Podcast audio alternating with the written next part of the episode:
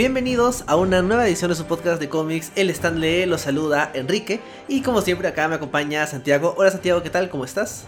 Hola Enrique, bien. Justo te estaba escuchando por otro medio hace un rato porque estoy poniéndome al día con, con podcast de, de La Garganta de Vader. Si no saben, nuestro amigo Roger, que tiene su podcast que se llama La, La Garganta de Vader, está haciendo eh, una serie también de WandaVision, bueno, también, bueno, también está haciendo una serie de podcast sobre WandaVision en que comenta los capítulos después de que salieron, con invitados.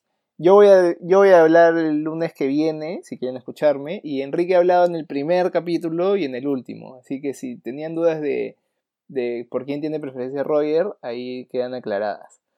Pero, más allá de eso, eh, bueno, hoy día eh, adelantando un poco, vamos a comentar algo que pensábamos que no íbamos a comentar, porque, bueno, dijimos ya, va a salir WandaVision, hay que comentar algo de Wanda, algo de Vision, y ahí queda. Y después por los capítulos que han salido dijimos, no, tenemos que comentar algo de Sword, que fue nuestro podcast anterior. Y ahora ya era inevitable comentar algo, algo más sobre Wanda y Vision, algo bastante específico, que, estábamos evitándolo, pero creo que ya no podíamos más. Y bueno, eh, advertimos que depende de qué pase en los siguientes capítulos de la serie, puede, puede ser que sigamos hablando sobre Wanda y Vision o sobre los Avengers o cosas relacionadas. Sí, la verdad es que hay bastante que comentar cuando se trata de eh, WandaVision porque es claramente una serie que uno llama mucho la atención, dos que tiene mucho que comentar. Claro, por ejemplo, como decías, ¿no? nuestro amigo Roger está teniendo un podcast semanal de cada episodio. Nosotros en el Stream al Cable también hicimos un podcast de los primeros cinco. Y ahí lo invitamos a Roger, así que tal vez por eso es que me invitó dos veces, porque lo invitamos ahí, pero no lo invitamos a hablar de nada de WandaVision acá en el stand. tal vez por eso es, que está, es que ha tenido preferencias. Se quedó con ganas sí. Y bueno, o sea, de hecho, o sea, WandaVision es una buena serie, o sea, me gusta bastante y, y no solo es que genere mucha atención, sino que viendo cómo están ahí las cosas que van pasando, sentíamos de que, o sea, no queríamos inicialmente hablar de las, las clásicas historias de, uy, Wanda está loca, porque no, o sea, queremos variar un poco, pero a medida que pasaba la, la temporada y, no es que se sintiera más que, oh no, Wanda está loca, sino más bien de que, uy, no, Wanda es responsable de lo que está pasando. Sentíamos la necesidad de, bueno, ya, pues este, ahora sí, sí toca, ¿no? Hablar de alguna de estas historias.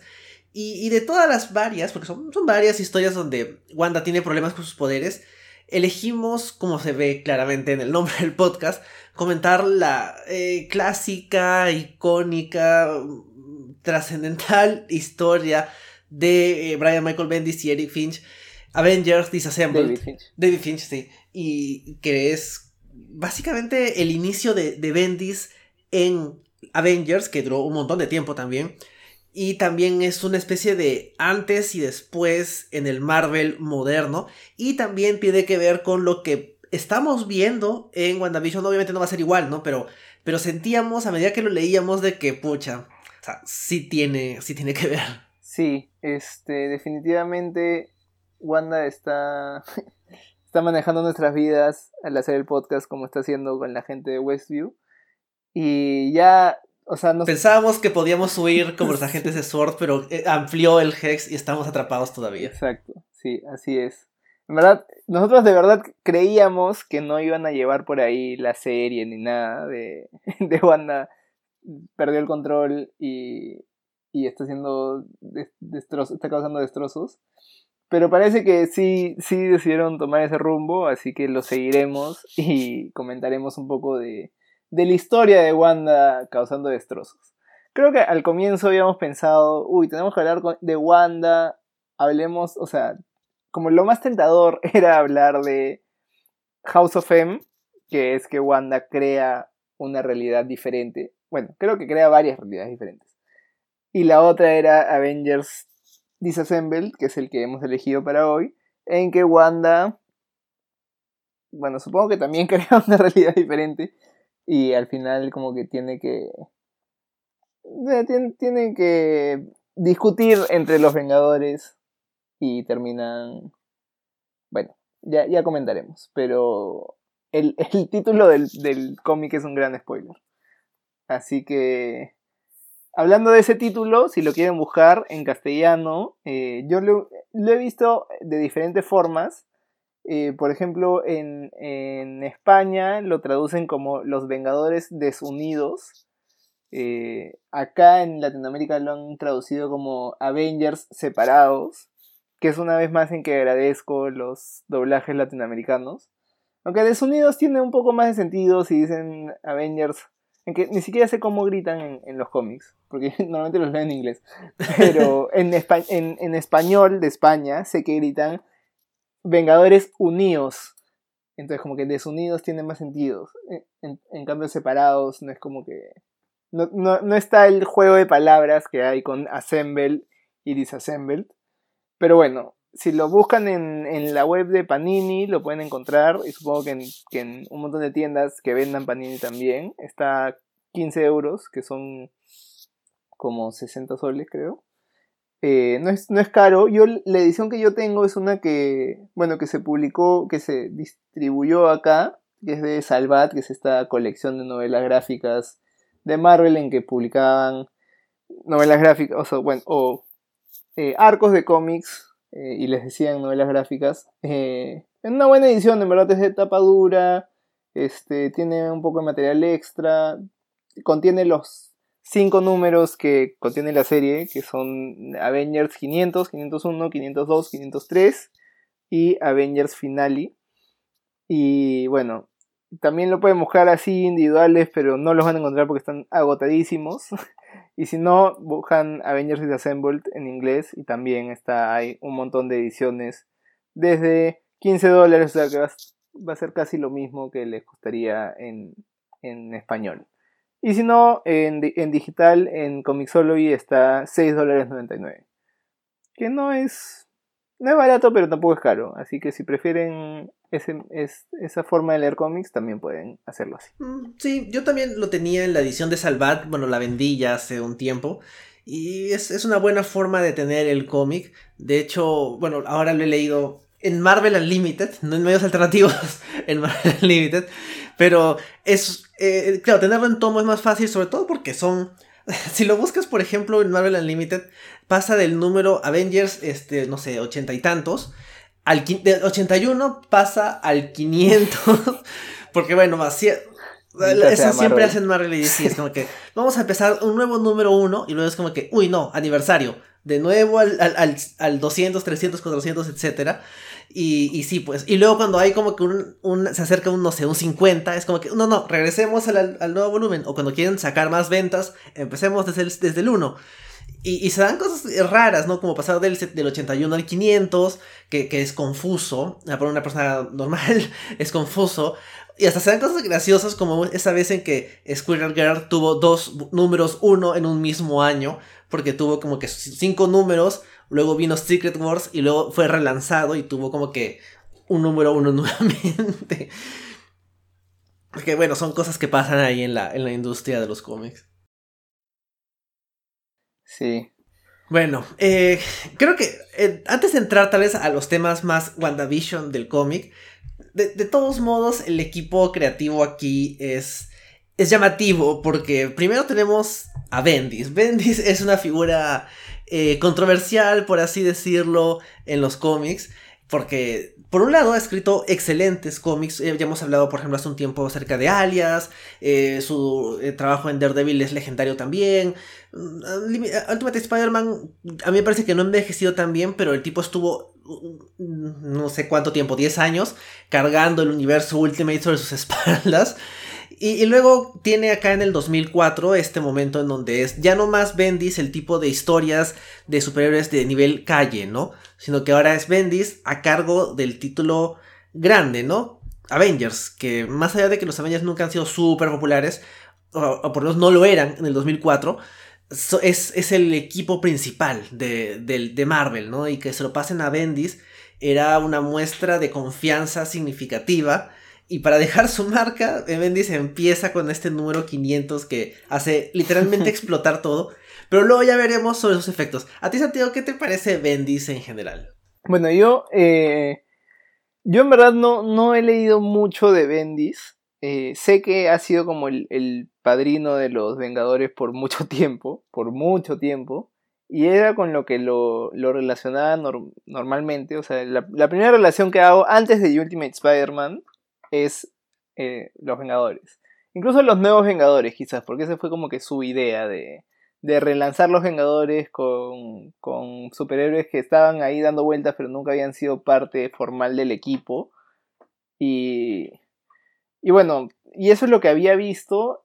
Y si algo tengo claro de Brian Michael Bendis, fuera de, de que me guste o no su, su trabajo, es que le tiene cariño a los personajes, o, o, a la franquicia, o a los cómics en general.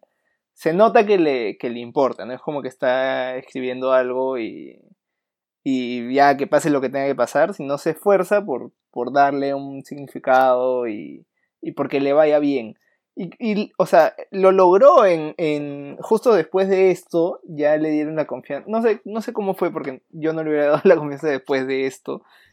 Pero le dieron la confianza de que se encargue de toda la línea de Avengers, porque en el momento era solo un título. Pero después se abrieron en mil títulos más. Eh, y, y, tuvo éxito. Y los Avengers eh, pasaron al primer plano de Marvel en, el que jamás habían estado, creo. Porque siempre en equipo pensabas antes en, en los Cuatro Fantásticos o en los X-Men y en historietas en general pensabas antes en Spider-Man, pero los, los Vengadores, como los conocemos hoy día por las películas y todo, no eran tan importantes antes de que Brian Michael Bendis metiera su, su mano ahí.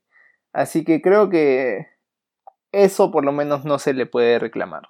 Mm, sí, yo también creo que Bendis tiene, tiene mucha tiene muchos flancos por los cuales se le puede criticar. Sea, tiene un estilo particular, bastante descomprimido, o sea, se puede pasar todo un número en una conversación, pero también tiene mucho talento para hacer que las partes de interacción de personajes sean muy buenas, ¿no? Tiene esa habilidad para que las conversaciones sean llamativas y los personajes eh, compartan momentos que no son solo de golpe, ¿no? No solo acción y, tener esta, dejarlos eh, hablar. Pero por otro lado también tiene bastantes problemas con lo que... Creo que la, crítica con la que estoy más de acuerdo acerca de Bendis es que él no es que no sirva para cómics de equipo, pero digamos que es su, es su debilidad. Siento que él cuando tiene una voz única le funciona mejor. Claro, ahora está en, DC y parece casi casi confirmado que va a estar a cargo de Justice League. Que, no sé si va a haber como que un inicio así de radical como Avengers Disassembled para su Justice League. No, me, no creo, porque sea, Bendis estuvo desde el 2004 hasta el 2012 en Avengers, o sea, son 8 años. Y yo siento que, por lo menos por lo que he visto su trabajo en Superman, no, estuvo tratando de repetir lo que ya había hecho, no sé, con Iron Man, sino que haciendo sus propias cosas, pero siempre con su toque Bendis. Así que bueno, no sé, o sea, el tipo es importante, e-, es de verdad un, peso pesado en la industria y, y en general es, entiendo, mm, es un tipo bastante eh, como que enfocado en, en hacer un poquito mejor la industria, dejar a sus amigos, este, trata de agregar un poquito más de diversidad a los cómics, eso es bueno, pero no sé, igual, igual uno, nunca sabe. Y el otro, la otra parte del equipo creativo acá es eh, David Finch, que justo viendo por primera vez una foto de él, también es un tipo pelado como Bendis. Es igualito, hombre, Michael Bendis. es básicamente el, Luigi del Mario, que es este Bendis. Sí, David Finch, eh, yo lo conocía por, bueno, por trabajos posteriores, por porque ha dibujado Batman y ha dibujado, creo que una serie que se llama The Dark Knight o Tales of the Dark Knight o algo así, de Batman. Eh, y lo hacía bien chévere y me gustaba bastante. Entonces, ah, eh, también cuando vi a David Finch dibuja esto, debe ser bravazo. Entonces lo compré, lo abrí, lo leí. Y la verdad es que creo que carga todavía mucho de la estética de los noventas. No, no tanto como que, que se vea que es un cómic noventero, pero sí hay bastante del estilo de, del arte de los cómics de los noventas. Y creo que desde entonces hasta ahora ha evolucionado un montón, no solo, o sea, no solo que se ha alejado de ese estilo, sino que ha mejorado de verdad sus, sus gestos, sus proporciones, todo, que acá no es que, no es que esté mal, no es que se vea mal, no es que el arte sea feo, pero creo que todavía le faltaba pulir y sí logró pulirlo más, más hacia adelante en su carrera. Yo también creo que ha mejorado, o sea, viendo acá algunas, los rostros, algunas de las secuencias de acción, todavía no, no me termina de gustar, pero recuerdo que él ha sido artista del Batman de Tom King, y bueno, hay muchas cosas que se pueden decir del Batman de Tom King, pero el arte es, decente, ¿no? O sea, no, no está mal. Sí, yo creo que con el tiempo ha ido mejorando.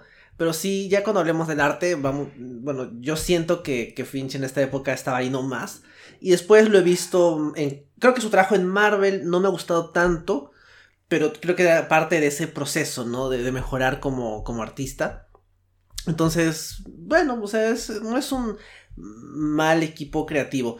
Eh, creo que Avengers Finale tiene otro artista que es este... Uh, Alex. Bueno, es una colección de artistas. Sí, son varios artistas. Son como que cada número de páginas cambia de artista.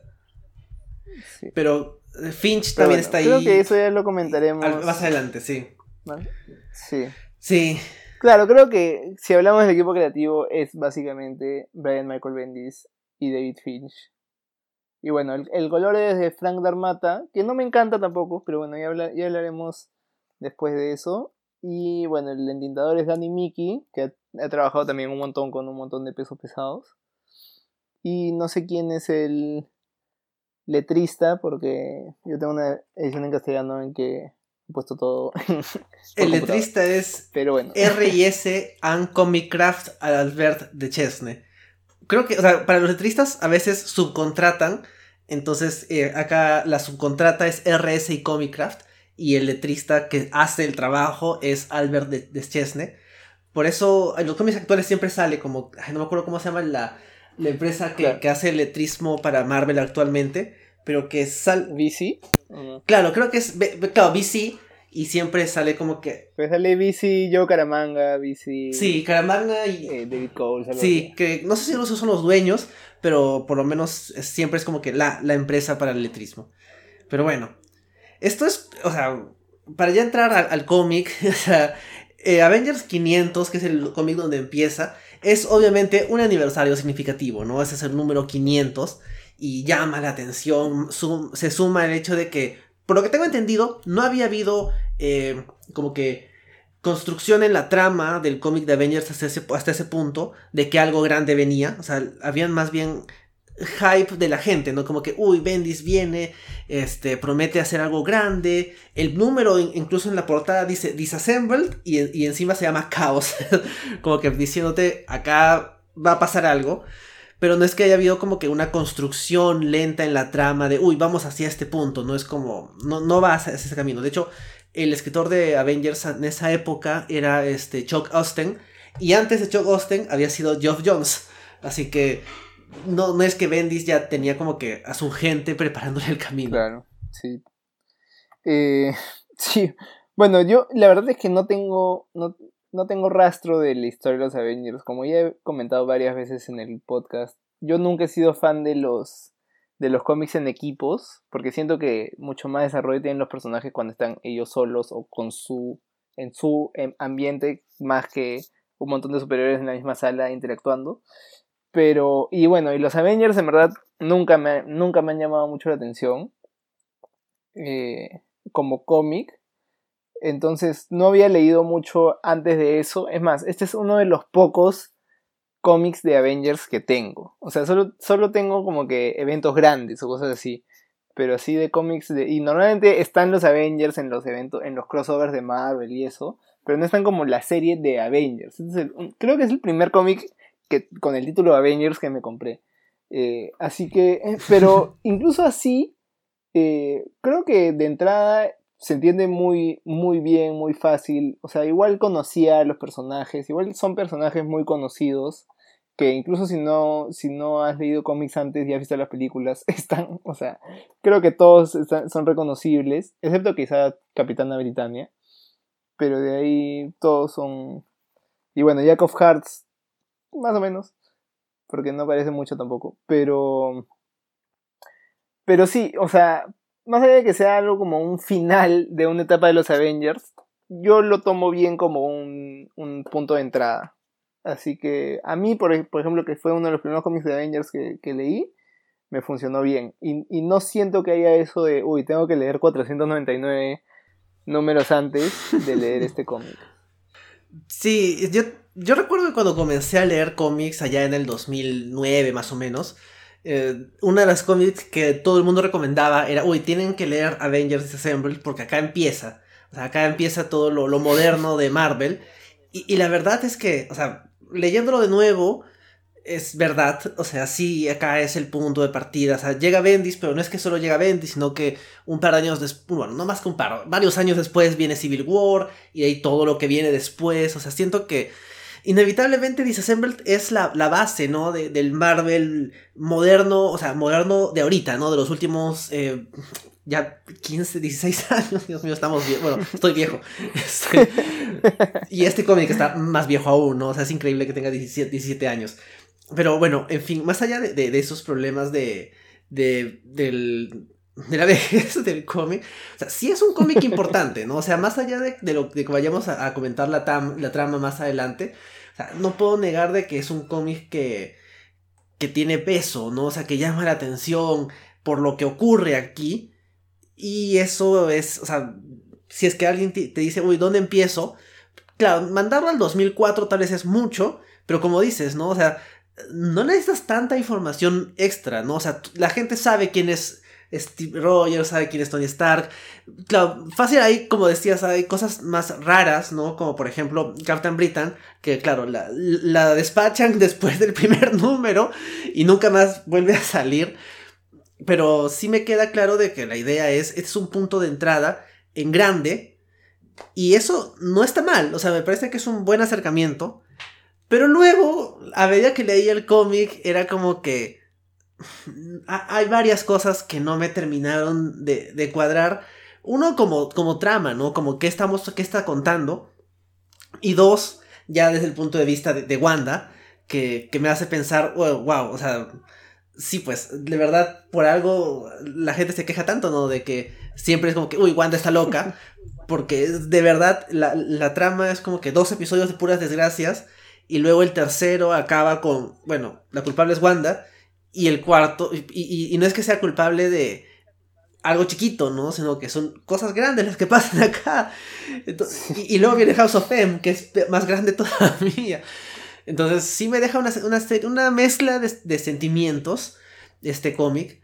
Y, y, bueno, ahora la vamos, a, vamos a poder comentar todo sobre él, ¿no? Sí, creo que, bueno, ya, se, ya has hecho un adelanto bastante bastante breve, pero bastante completo de, de la trama del cómic. O sea, los primeros dos números es desastre, desastre, desastre. O sea, todo comienza a salir mal.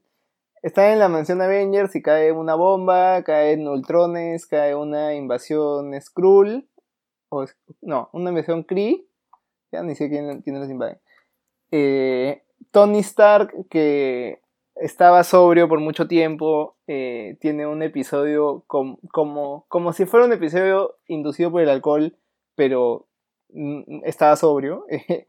y bueno, él siendo secretario, creo que era secretario de defensa o algo, y, y trabajaba en, en la ONU, era funcionario de la ONU, y como que le declara prácticamente la guerra a Latveria, que es el, el, la nación soberana de Doctor Doom que sí, pues no son, no son santos, pero, pero bueno, es como todo comienza a salir mal en la vida de los Avengers de un momento a otro. Y, y nadie entiende por qué, y nadie entiende quién es, lo, quién es que les están atacando. Y simplemente es caos y muerte y destrucción por esos dos números. Es, eso, es, eso es todo lo que hay. O sea, es chévere, no, es, no, no, no, lo estoy diciendo como algo malo. Pero es como, si, si te agarra frío, ¿no? Eh, se mueren tres personajes en esos dos números, tres personajes importantes para colmo. O sea, se, se muere ya de entrada, spoilers. Vision se muere. Se muere Ant-Man, que es Scott Lang. Se muere. Bueno, no, se vuelve a morir un personaje que acababa de revivir, y que se llama Jack of Hearts, que yo tampoco nunca antes lo había visto y nunca más lo volví a ver. Eh, se muere Hawkeye. ¿no? Sí. sí. Y, y Janet Van Dyne, la, la avispa, se queda en coma. Y más allá de eso, She-Hulk se pierde el control y se vuelve como, como Hulk cuando pierde el control. Y bueno, y todo es un desastre. Como digo, la invasión de Kree, destruyen la mansión, todo, todo, todo está saliendo mal. Y nadie entiende quién es que los está atacando. Y eso es el número 500 y 501. Y creo que, no, y 502 también. Claro. Y recién al final del 502 se dan cuenta, a ah, caray. Porque llega Doctor Strange y les dice, amigos, esto es magia, piensen. Entonces ahí se dan cuenta que la persona que los está atacando era una de los, de los suyos, que es Wanda. Entonces ya en el 503 es como van a buscar a Wanda y enfrentarse con e-, y encararla. En el 4 es como se pelean, más que se pelean es discuten. Y en el, y en el quinto, que es el Avenger final, es simplemente conversación. Entonces, eso es lo que pasa a lo largo del cómic. Esa es toda la trama. Pero creo que el juguito está en justo en los números 503 y 504. Después de que está, ha pasado todo este caos.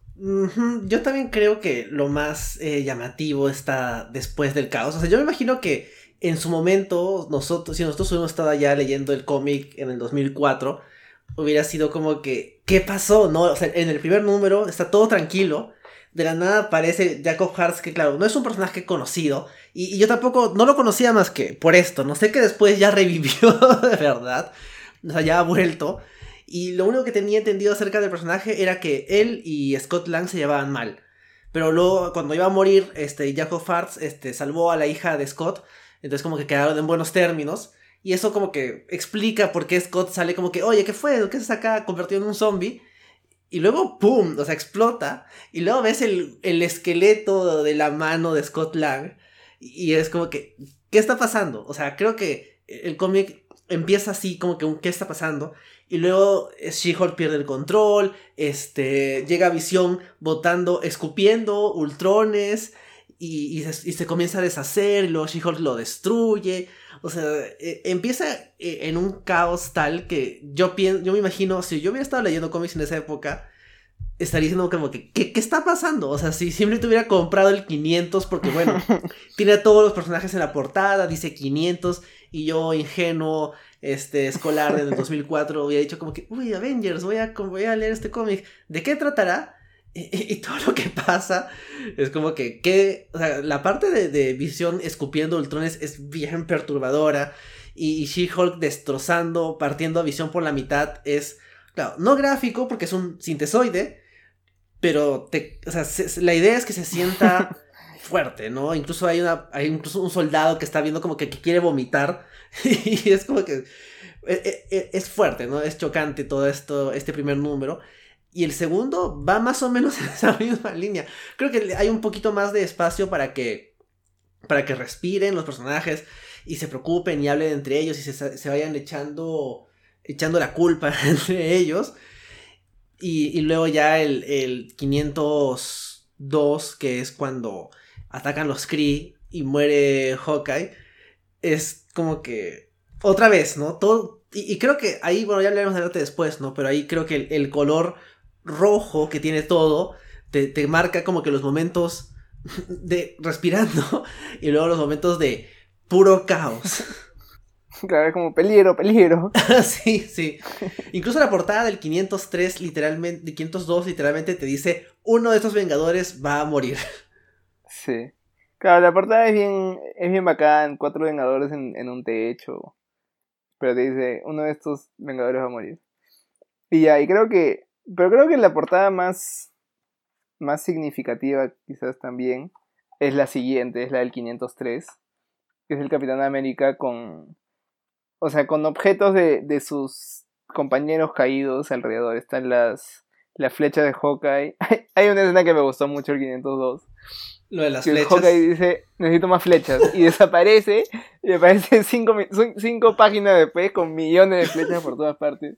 Listo para echarse a los, los extraterrestres, lo máximo. Y, por eso se muere, porque le disparan al, al, eh, al, saco donde lleva las flechas, no sé cómo se llama en español, el, el quiver, y, y, explota porque son, asumo, flechas explosivas. Y, y, de hecho, o sea, Claro, las muertes son un poco chocantes. O sea, la, muerte de Scott Lang es bien fuerte, la de Vision también. La de Hawkeye sí admito que me dio un poquito de risa. Por, por las flechas, porque se ve muy chistoso todas las flechas en su espalda. Y porque, claro. bueno, Hawkeye también, esa creo que no fue tan dramática. Porque Hawkeye dijo, no, o sea, ya, me voy a dijo, me voy a morir, pero no me voy a morir así. Y fue como que a, a mecharse contra la nave, no sé. Y, y ya, pues sí murió, pero murió peleando. Pero ya como, ya está ahí adelantado que, que Hawkeye quedaba ahí nomás.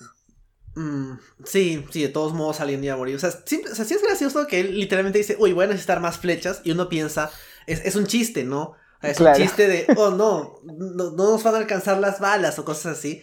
Y no esperas que genuinamente desaparezca porque se iba a buscar las flechas. Oh, Dios. Pero, o sea, por ejemplo, en cuestión de, escenas de muerte, o sea, no es. O sea, es gracioso, pero sí es como que un, sacrificio heroico, ¿no? Porque Hawkeye se, se lanza contra la nave Kree y, la destruye.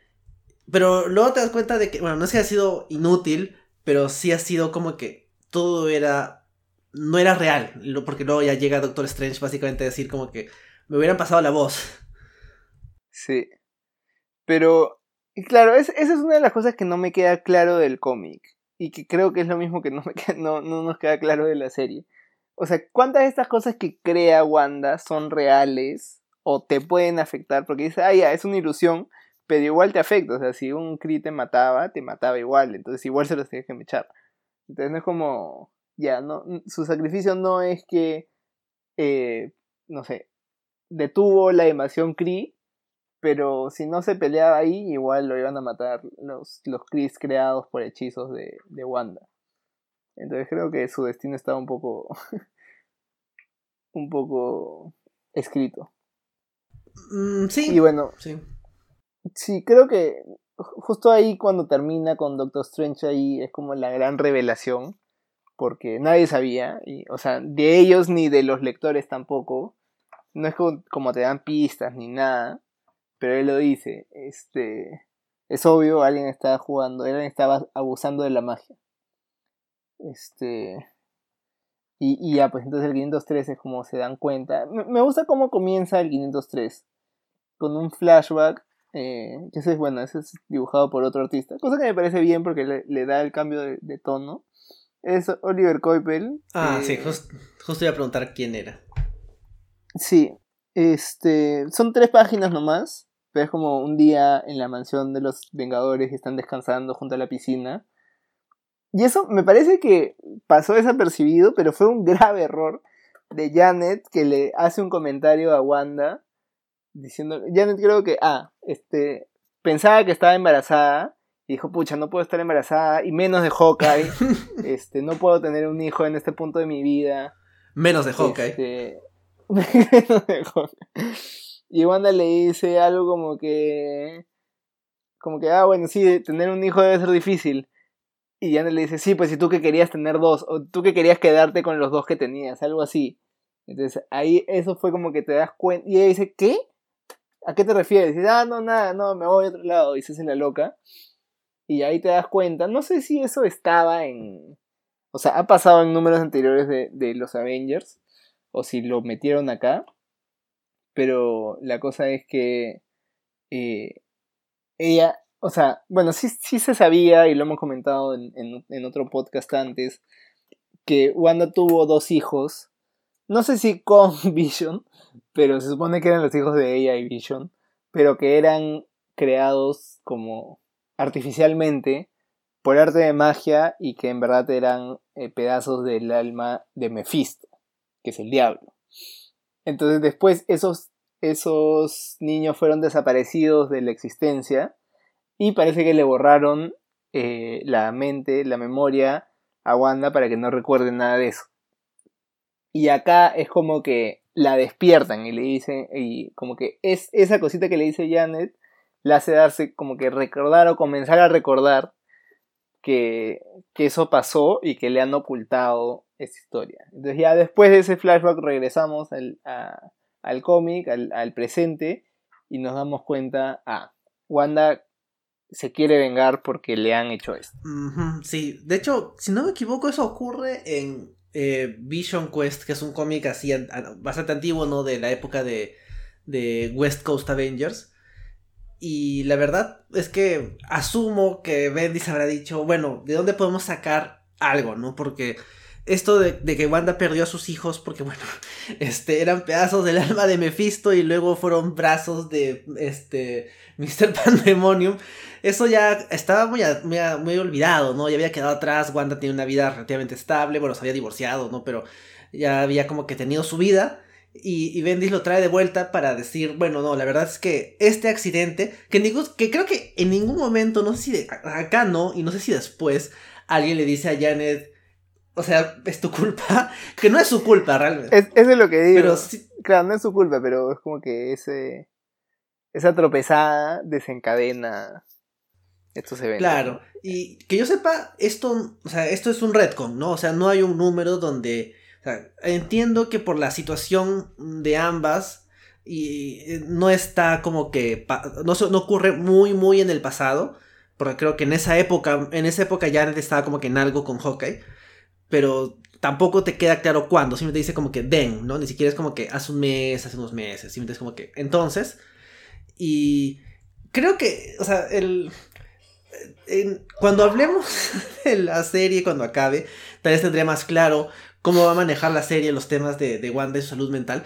Pero lo que me gusta del enfoque de la serie comparado con el cómic es que el cómic es, un misterio, ¿no? Bueno, no tanto misterio porque es puro caos y luego viene Doctor Strange a decir, ah, es Wanda.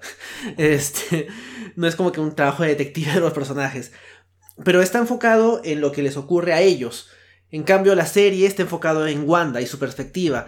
Y, sí siento de que estos, este número, el, el 503, es creo el único que se enfoca en la perspectiva de Wanda tiene esta parte del flashback, ¿no? Como decías, dibujado por Coipel, de, ella sospechando, dándose cuenta, ¿no? Algo se activa. Y luego hay más flashbacks, ¿no? De, bueno, no es claro, hay este momento donde, más que un flashback de ella, es eh, Doctor Strange explicando lo terrible que, es este, su, su, magia.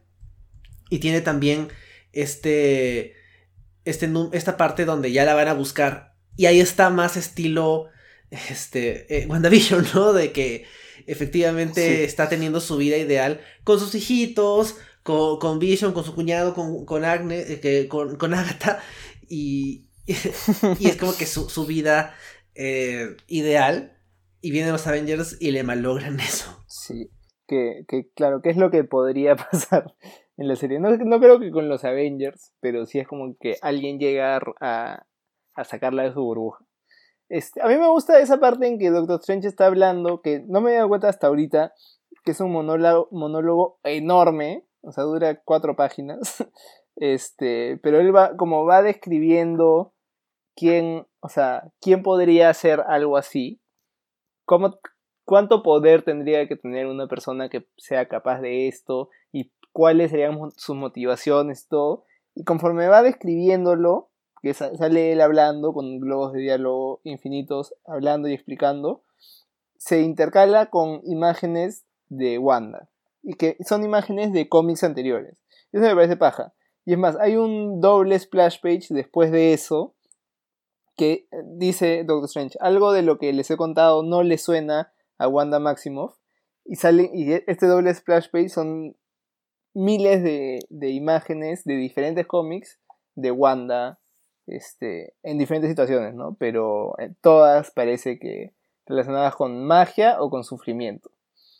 Y, y es, ese doble splash page es lo que más me gusta del, del arte de este cómic y es lo único que no está dibujado por ninguno de los, de los dibujantes de acá. Pero me pareció excelente, me pareció bien, bien paja. Y ya después de eso dicen como que, oh rayos, si es, si es ella, este, ya es que van a buscarla. Y ahí creo que el arte también es. La colorización más es como que bastante. Eh, como digo? Como sobresaliente. Porque es casi todo en blanco y negro. Y solo resaltan los rojos. Algo como, como Sin City o algo así. Y bueno, después comienzan a aparecer un poco más de colores cuando entra el Capitán América, que es como que lo externo. Eh, y entra a hablar con Wanda. Y eso, eso también me gusta porque dicen que Billy y Tommy, que bueno, en el momento ya no, ya no existían, este, están hablando y como que discuten entre ellos, pero los, o sea, la, la verdadera voz que habla es, es la voz de Wanda. Dicen como que solo es inconsciente, eh, diciendo dos cosas diferentes. Que eso me gusta, que es como que no es que está totalmente loca y se ha vuelto totalmente mala, sino que tiene una parte de ella que quiere hacerles daño y vengarse y tiene otra parte de ella que dice, no, son tus amigos, son buenos y tú no eres mala. Pero bueno, al final parece que la parte que tiene miedo de, de quedarse sin su vida perfecta gana, entonces, bueno, ahí es otra vez, otra vez caos, otra vez les manda toda su magia a los Avengers y se, bueno, y se pelean y y esa escena es, o sea, yo no me he dado cuenta al comienzo, es como que ella crea enemigos para los Avengers que están todos ahí, que o sea, casi todo el reparto de Marvel de superhéroes está ahí parado afuera. Y ella sale y les manda, eh, ahora vi que les manda un Hulk que no estaba ahí, les manda Cráneo Rojo, les manda algunos mutantes, les manda, me, me da risa acá que no me he dado cuenta, es Spider-Man contra dos Spider-Man más. les manda ultrones, entonces ya es como que una pelea campal en que no sabes quién es bueno, quién es malo. Y ya bueno, y después es como que la, la gran resolución, que creo que ahí de repente es como que uno de los puntos más flojos de la trama es como que llega Doctor Strange y le hace un hechizo y ahí termina. Es como que simplemente... Y bueno, ese arte también fue bien paja. ¿eh? Porque llega Strange se peleando un poquito con magia. Aparece Dormammu también, no, me he dado cuenta de eso. Y Doctor Strange hace un hechizo y, y, dice: El ojo de Agamotto te mostrará la verdad. Y ahí es, ese panel me encanta. Es como que el dibujo del ojo de Agamotto con, con runas y escrituras místicas alrededor, detrás de Doctor Strange mientras hace el hechizo, que se ve bien chévere. Y ahí eso es lo que, o sea, lo que hace que Wanda rompa su, su ilusión, por así decirlo, porque ya vio la verdad y ya no puede seguir escapando de ella. Y de ahí es, bueno,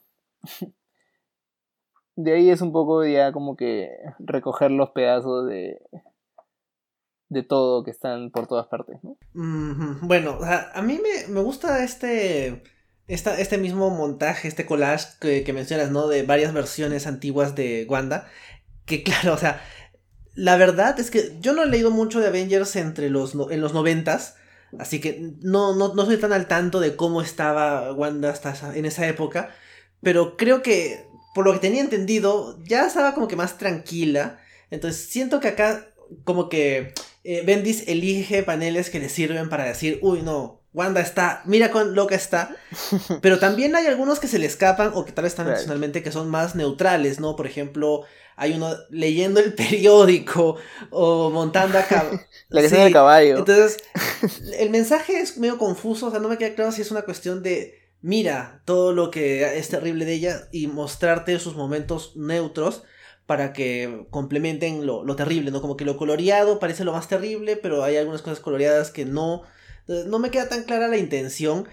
No, yo no me queda tan claro eh, por qué estas imágenes y no me queda tan claro si es que este retcon estaba bien justificado, pero por lo menos visualmente la página es, es efectiva, ¿no? O sea, te transmite bien lo que quiere mostrarte. También me gusta el, flashback de cuando confronta a Agatha. O sea, cuando comentamos este, este, Scarlet Witch hace un par de semanas, hay varios momentos donde Agatha le dice como que tú me mataste. Y, y claro, es esto, o sea, a eso se refiere, ¿no? Porque claro, eh, Agatha es la que se encarga de hacer que Wanda se olvide de sus bebés cuando ocurre todo lo que ocurre en Vision Quest. Entonces, que ella vaya y le diga como que, oye, ¿por qué la gente dice que, que tenía dos hijos? Y, no vemos exactamente... Me hubiera gustado ver la confrontación, porque de ahí lo próximo que vemos de Agatha es su cadáver, ¿no? que te queda claro que, que Wanda ya la mató. Y por lo que te dicen, la ha matado hace un tiempo, porque el cadáver está bien... O sea, sí, estaba Acá Nick Fury dice como que le preguntan cuánto tiempo se estaba acá pudriendo y él dice un, largo tiempo. Entonces, esto, lo que le ha ocurrido a Wanda, no ha sido una cuestión espontánea. O sea, esta cosa que se le escapó a Janet no fue la semana pasada, ¿no? ha sido algo mucho más elaborado. y, por eso siento que tal vez si hubiera un Avengers Disassembled, o mejor dicho, Scarlet Witch Disassembled, me, me gustaría ver la perspectiva de Wanda, de cómo ella percibe todo esto. Sería más otra vez otra historia de Wanda volviéndose loca, pero siento que acá falta su voz. O sea, es lo, es lo que tal vez más le, más le puedo criticar al cómic. Bueno, eso y que no acaba, ¿no? O sea, el final es este. Claro, el final del 503 es todos se van a sus casas. Y luego hay como que un, unos extractos de cuando Wanda y Quicksilver se unen a los Avengers. Que funciona como que para que veas como que pucha. Ah, estos viejos tiempos donde todo estaba bien. Pero el siguiente número que es ah, Avengers Finale, que es el. No, no, es un número, o sea, no tiene número, sino que simplemente es como que el final de Avengers. Con, con los que murieron en la parte inicial de la portada. Y que tiene otro arte, este, como artista este Alex Malif es, es un epílogo, pero es un epílogo a, a, los Avengers, ¿no? O sea, Wanda ya está fuera de, de la pintura y, no, no, importa mucho, salvo cuando hablan de ella, y hablan bastante feo de ella. Sí. Pero, por ejemplo, cuando hablan de, de Wanda y Vision, hay, también hay un splash page ahí que no sé quién es el, el artista, pero que es bien bonito. Que es todo, o sea, como un fondo morado, y Vision y Wanda, mm, es una bien romántica gigantes en un estilo más, más realista. Se ve bien, bien romántico y bien bonito. No sé si es este David Mack o Michael Gaidos. No creo que sea Michael Gaidos.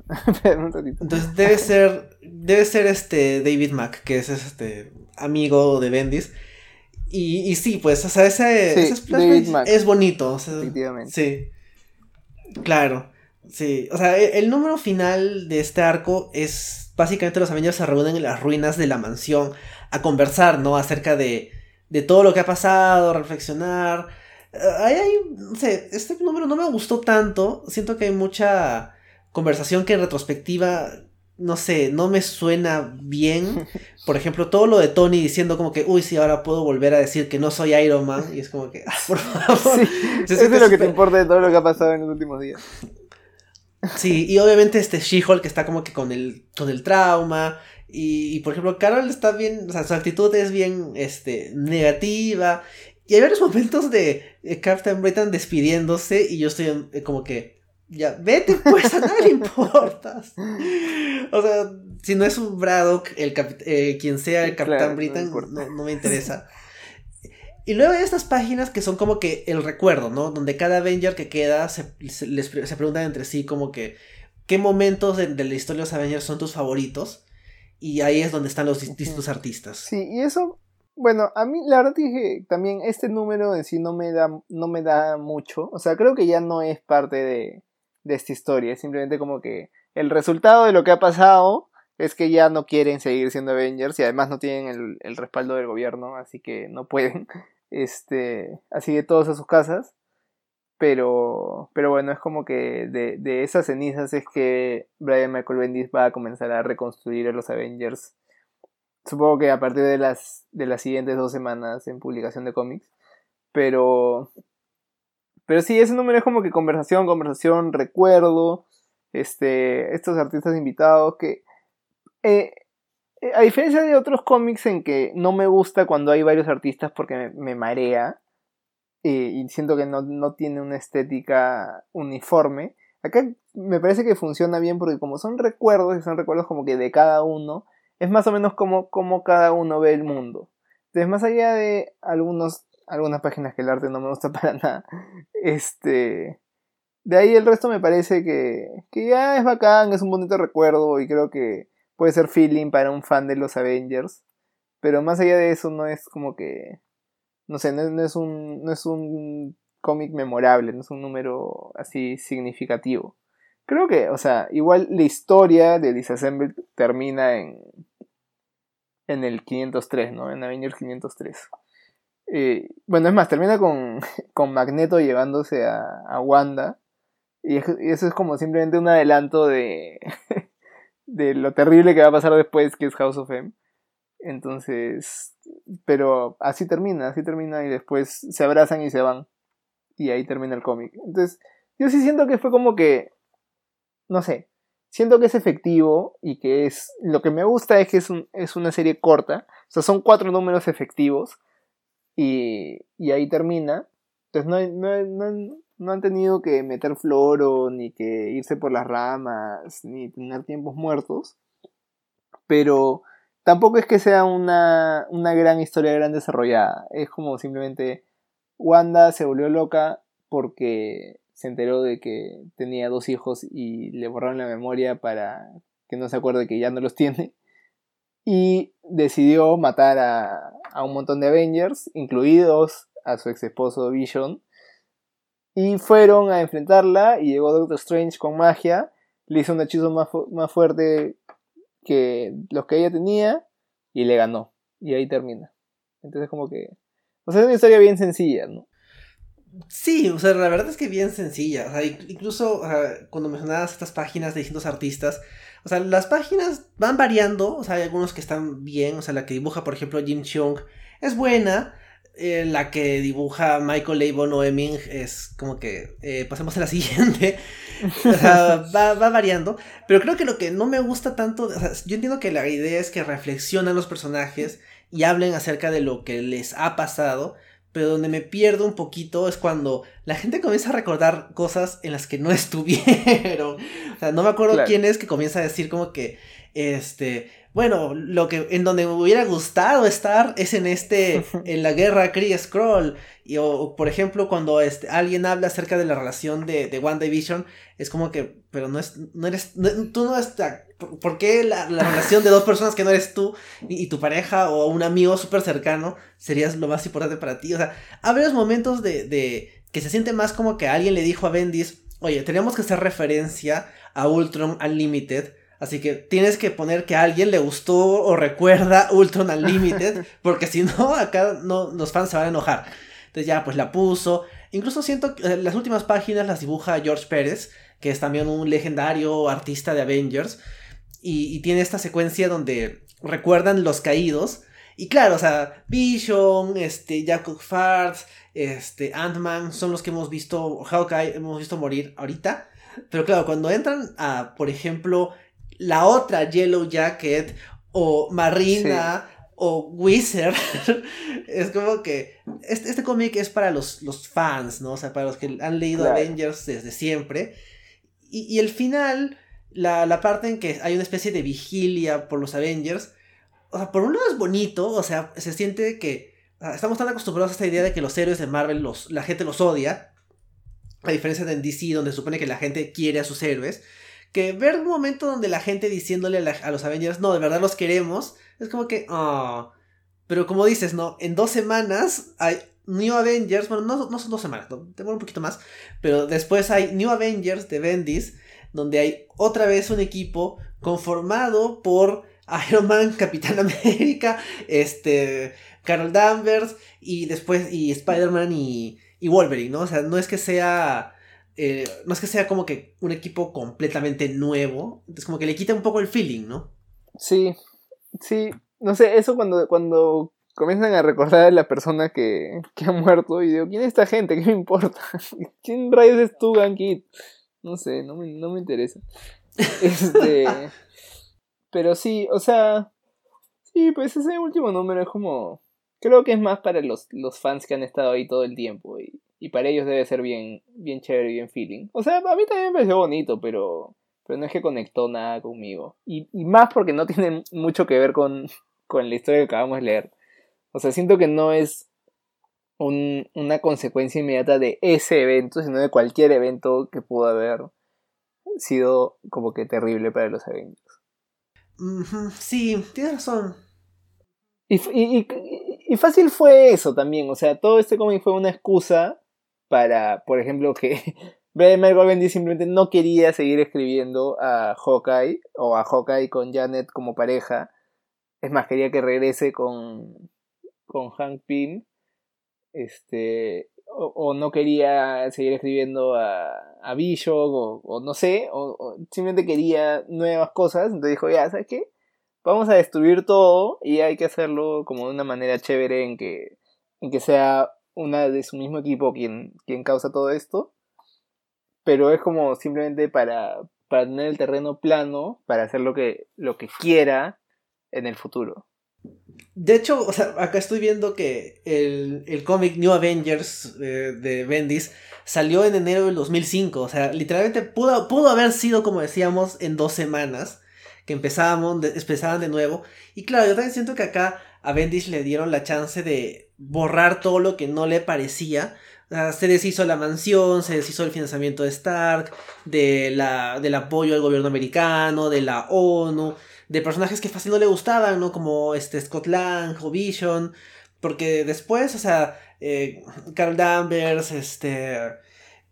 Eh, America, Iron Man, son parte de los New Avengers. Entonces siento que era más una cuestión de vamos a, limpiar un poco esto que no me gusta para empezar de cero con lo que yo quiero hacer de verdad, que es New Avengers. Y, bueno, no sé, no, hemos comentado New Avengers acá, no me parece que sea un mal cómic, pero sí se siente como, más como una, es, sobre todo el número final, ¿no? Como una excusa de, bueno, acá cerramos una etapa y luego empezamos una nueva donde ahora yo decido, yo, este, Brian Michael Bendis. Sí, y bueno, le, creo que le funcionó bien dentro de todo. Bueno, sí, estuvo desde el 2005 hasta el 2010, no, hasta el 2012. Eh, sí, eh, y bueno, como digo, como dije al comienzo, abrió un montón de títulos más para los Avengers y de hecho lo puso más al centro de la historia de Marvel. Yo lo que leí acá en, en una en una breve historia que sale al final de, del cómic, eh, parece, bueno, parece y tiene sentido que cuando salió tuvo pésima reacción del público este cómic. O sea, dijeron, ¿cómo se les ocurre un insulto para los Avengers o lo que sea? Que se entiende totalmente. O sea, si, si llega un, patita nuevo y te destruye todo lo que has estado siguiendo por mucho tiempo, obviamente molesta. Pero creo que después de eso, la gente, los fans de los Avengers deben haber estado felices con, con cómo Brian Michael Bendis como que elevó a, este equipo. Y creo que en retrospectiva este cómic, claro, en el momento si, si, lo leías conforme salía, de hecho era chocante. Pero en retrospectiva creo que es un, fue un buen medio para, para reiniciar a los Avengers y bueno, y hacer cosas nuevas. Mm, yo también creo que New Avengers era una, una un aire fresco, ¿no? Para la franquicia que se sentía como que ah, los Avengers, que tienen su mansión, tienen como que sus tarjetitas de miembro y su, y su mayordomo y todo esto que se siente tan como que... Ah, en cambio, sin ser como que radical, así como que extremo, noventas, New Avengers es más fresco, ¿no? O sea, ni siquiera es el mismo equipo creativo, es Finch y, y Bendis al inicio, ¿no? Pero, y se enfrentan a, villanos, ¿no? O sea, no, no, es que estén cambiando mucho las cosas, ¿no? Y después viene también House of M y todo lo que ocurre ahí, ¿no? Pero creo que la idea de, de Bendis de vamos a empezar de cero y vamos a hacer las cosas a mi modo, termina pagando, ¿no? O sea, a la, a la, actualidad ya no hay un este, New Avengers, ahora solo hay Avengers y unos equipos adicionales, pero yo creo que le sirvió, o sea, a mí me parece que le sirvió a Bendis esto, y también en paralelo, no solo es que Bendis relanzó el concepto Avengers, sino que como consecuencia directa de lo que ocurre en Disassembled es que empieza Young Avengers, que tal vez, dependiendo de cómo vayan las cosas, lo tenemos comentando más adelante este año, pero también fue un concepto que no existía antes, ¿no? O sea, siempre ha habido, ha habido héroes jóvenes, pero nunca había habido como que los, los Avengers, pero jóvenes. Y, bueno, se dio la oportunidad justamente porque había este vacío, ¿no? O sea, la, el motivo de existir de los Young Avengers era un poco de... O sea, se acabaron los Avengers, alguien tiene que tomar ese lugar. Y, bueno, lo hacen estos adolescentes que están imitando a, los héroes. Y, creo que eso, mm, bueno, funcionó. O sea, a mí el concepto de Young Avengers me gusta bastante. A mí la verdad que nunca me ha interesado. Pero porque... bueno, por, por todo, porque no me interesan los, los equipos, no me interesan los Avengers en general, o no me interesaban. Entonces, cuando vi que había Young Avengers, o Avengers Academy, o esas cosas, o New Avengers incluso en su momento, dije, ¿qué me importa? Además de lo mismo. Este, es más, y ni siquiera con los personajes que conozco y quiero, la verdad es que no me importaba. Pero, pero creo que ahora sí, ya conociendo un poco más del universo Marvel y todo, y, viendo que estos personajes que, que, fueron presentados en Young Avengers han como se han vuelto personajes importantes en los cómics y han saltado sus propias series y todo, ahora sí me interesan esas cosas que, que antes las pasaba por las pasaba de largo. Pero bueno, eh, creo que podemos comentar un poco más, no sé si quieres comentar más a profundidad del, del arte de David Finch, o bueno, de, todo el cómic. Ah, o sea, Finch como artista, como decía al inicio, ha mejorado. De todos modos, acá siento que le falta, ¿no? Las caras le salen raras. Las secuencias de acción no me parecen particularmente. O sea, en parte por el caos, ¿no? De la situación. Es que las secuencias de acción no son como que muy. Muy visualmente llamativas. O sea, esta pelea con, de los Avengers con, con estas cosas que invoca Wanda. Es un panel que sí, pues veo la pelea, pero no me genera nada, ¿no? O sea, más efectivo es saber que quien, a quien manda Wanda a pegarle a, a Carol Danvers es Rogue, porque bueno, obviamente ellas tienen una relación difícil, o que Spider-Man se enfrenta a varios Spider-Man porque son clones, entiendo, ¿no? Este, aparte de eso, que sí es como que útil, ¿no? Por, por personaje, no me dice mucho el arte, o sea, siento que es muy... Ah, está bien, está bien. Pero creo que lo que menos. Y esto, me, encanta ese panel de Doctor Strange con el ojo de Agamotto atrás, eso sí. Pero creo que lo que menos me gusta en general es el color en las secuencias de caos, ¿no? Ese tono rojo que le pone a todas esas secuencias. A mí me. como que no me gustó. Ah, A mí eso sí me, parece. me parece bastante paja como, como te marca el cambio. De acá te puedes relajar, acá no te puedes relajar.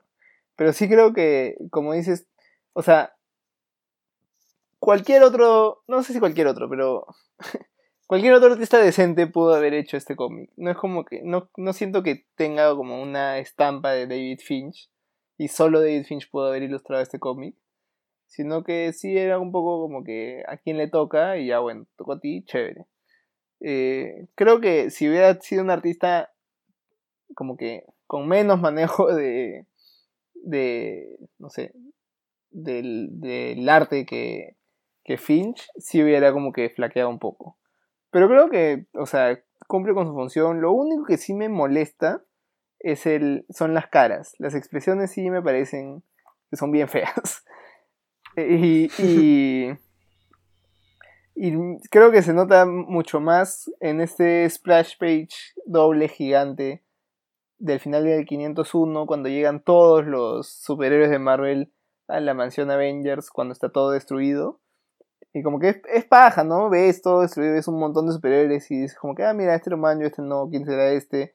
¿Qué paja sale Daredevil? Pero te comienzas a fijar en las caras y todas son igualitas. Entonces, todos los hombres y las mujeres y los, y los personajes de diferentes etnias y todos tienen exactamente el mismo gesto. Entonces eso como que le quita un poco de, de peso al arte. Y, pero de ahí, este, creo que todo funciona bien. Las portadas siento que son chéveres, pero siento que no te dicen nada de, de lo que hay adentro. Que de repente en el momento estaba bien para evitar como que, que te spoilees lo que va a pasar. Porque creo que sí, lo, como, lo que más fuerza tiene de este cómic es la sorpresa. La 503 es la que más me gusta porque bueno, no sé, todo el semblante del Capitán América triste por sus amigos caídos y las obras, todo, todo ese juego me gusta bastante. Eh, pero de ahí, este, sí, o sea, el, arte como que cumple, pero no es como que, que, paja, más allá de un par de un par de, de viñetas como esta de Auto Strange con el ojo de la moto, que no creo que así lo resuelvan en en WandaVision, en la serie, pero como dije acá, fue simplemente, o sea, la solución fue llevar a Doctor Strange y que haga magia. Y creo que lo mismo podrían hacer en, en WandaVision. Simplemente llevar, a, llevar al ser mágico, al hechicero supremo de la Tierra, que todos saben que es él y saben su dirección. Entonces podrían ir a buscarlo, tiene magia con magia, y que él le muestre la verdad.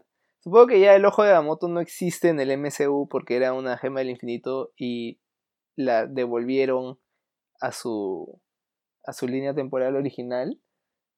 Así que no sé cómo, cómo harían, pero creo que esa solución está ahí y me, parece, me parecería un poco sonsa que, que lo resuelvan así en la serie, pero no sé, visualmente es el, de lo que más me gusta de, de este cómic. Y de ahí, normal. Sí, pues lo demás está normal.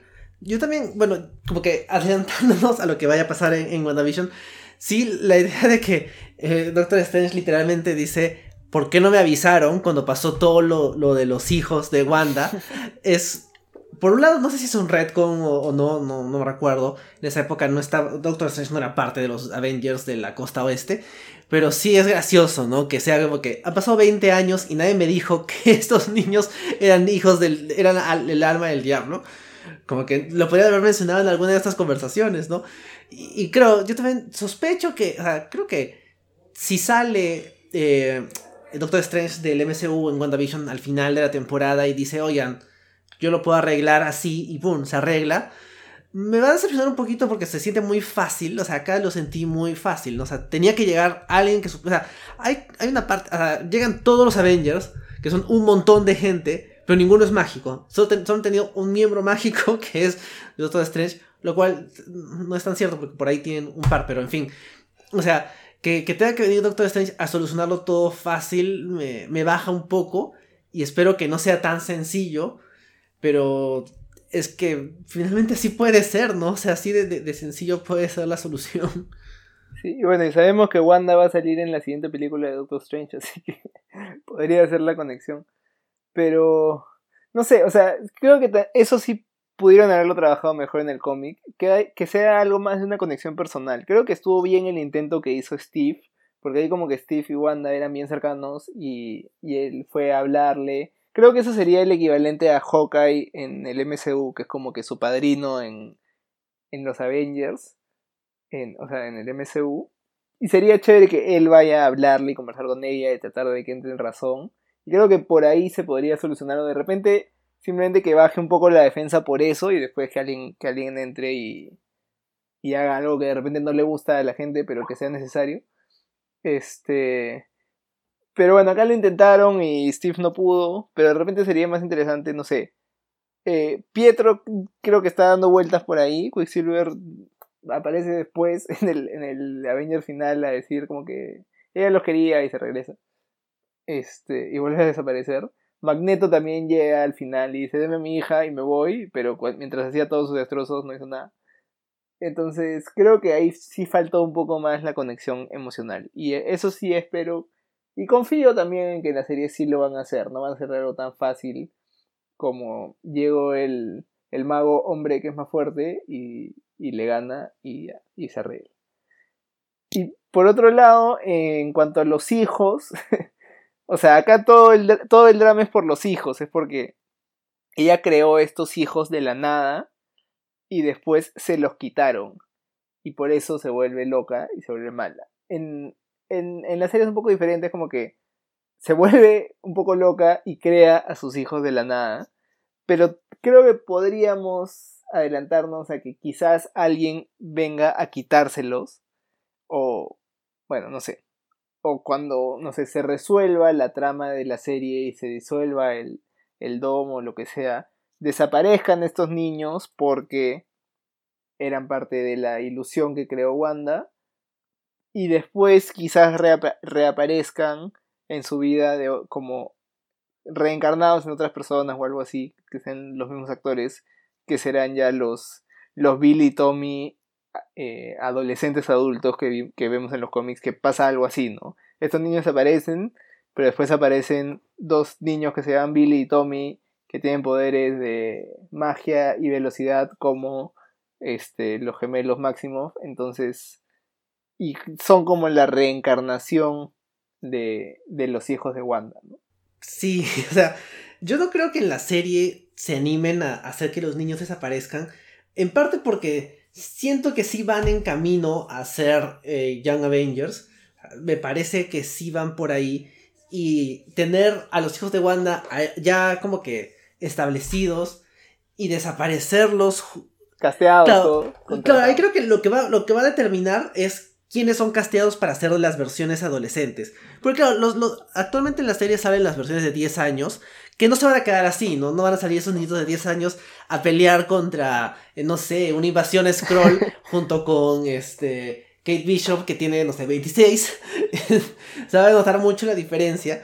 En cambio, si castean una, al clásico adolescente de 16 que es interpretado por un actor de 20, Ahí sí, ¿no? Yo creo que todo, o sea, yo creo que si, si es que salen, no sé, en el episodio de hoy día, que bueno, el podcast sale el viernes, hemos grabado antes, obviamente, no sabemos si, si van a salir más grandes, pero si salen los gemelos y crecen y tienen, no sé, 16 y son interpretados por nadie, o sea, por dos randoms, ahí puede decir, ah, no, ya, ya fueron, se van a deshacer.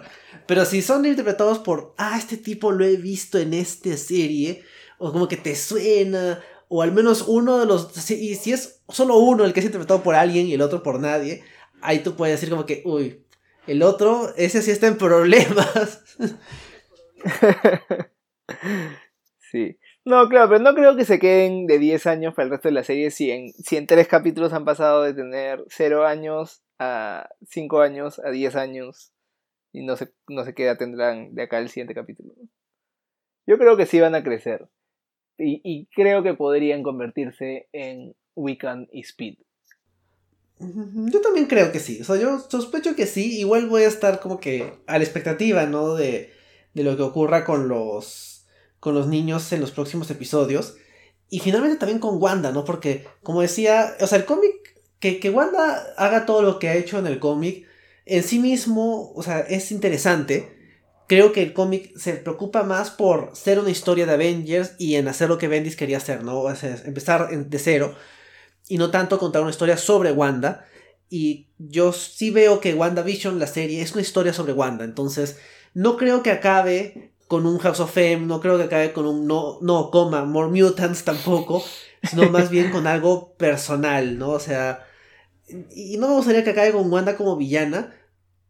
Igual vamos a ver cómo acaba, ¿no? no sabemos qué, qué va a pasar. Sí, sí, pero es chévere tenerla. tener el contraste, ¿no? Saber cómo han pasado las cosas en el cómic y temer que no vayan a hacerlo igual en la serie, pero tener la referencia de cuando lo vemos y dice, ah, man, ya esto lo hicieron, como que le dieron este giro que funciona mejor, entonces, bacán. Creo que eso es lo que más rescato de leer estos cómics en que están como que libremente basadas las películas, las series. Sí, o sea, me gusta que no sea una adaptación literal. O sea, creo que pedir adaptaciones literales al MCU, ¿para qué, no? Si es otro sí, ya tienes el cómic. Exacto, ya tenemos el cómic. Sí, sí, pues. Bueno, ¿algo más que quieras decir acerca de Disassemble, Santiago? No, creo que no. Este, creo que solo, no, solo que espero, espero ver cómo, porque sí creo, yo sí creo que esto va a tener influencia de cómo se van a resolver las cosas o cómo van a seguir pasando las cosas en WandaVision. Y creo que más esto que House of M. Entonces creo que igual sí recomendaría tenerlo para, para tenerlo como de referencia. No creo que sea un adelanto de lo que va a pasar en la serie, pero yo sí recomendaría este, este cómic si quieres hacerte una idea de, de qué, como que, en qué está basado este, estos personajes o lo que sea. Y más allá de eso, eh, no sé si tú tienes alguna, alguna recomendación de cómics similares o si te gustó esto, por dónde seguir o algo. Bueno, recomendaría eh, Young Avengers, ¿no? El, me gusta más el volumen 2, que es el escrito por Guillen y McKelvey pero obviamente el volumen 1 es el que establece los personajes, establece toda esta idea de, del mundo post-disassemble y todas las consecuencias, porque el New Avenger de Bendis empieza con la eh, fuga de criminales y eh, va de frente a la acción, ¿no? Es como que, uy, de frente otra vez van a ver Avengers. En cambio, el Young Avengers de, de Heinberg y, y Chung es más una cuestión de, vamos a llenar, nosotros jóvenes vamos a llenar este vacío de superhéroes y no está mal, o sea, me gusta como, como continuación de esta historia. Y de ahí, bueno, no sé, o sea, de Scarlet Witch ya hemos dicho lo, que dijimos en el podcast de Scarlet Witch. y bueno, acá el resto de personajes está como que en modo personaje en cómic de equipo, ¿no? O sea, todos son como que poquitos secundarios y, no hay mucho, mucho más.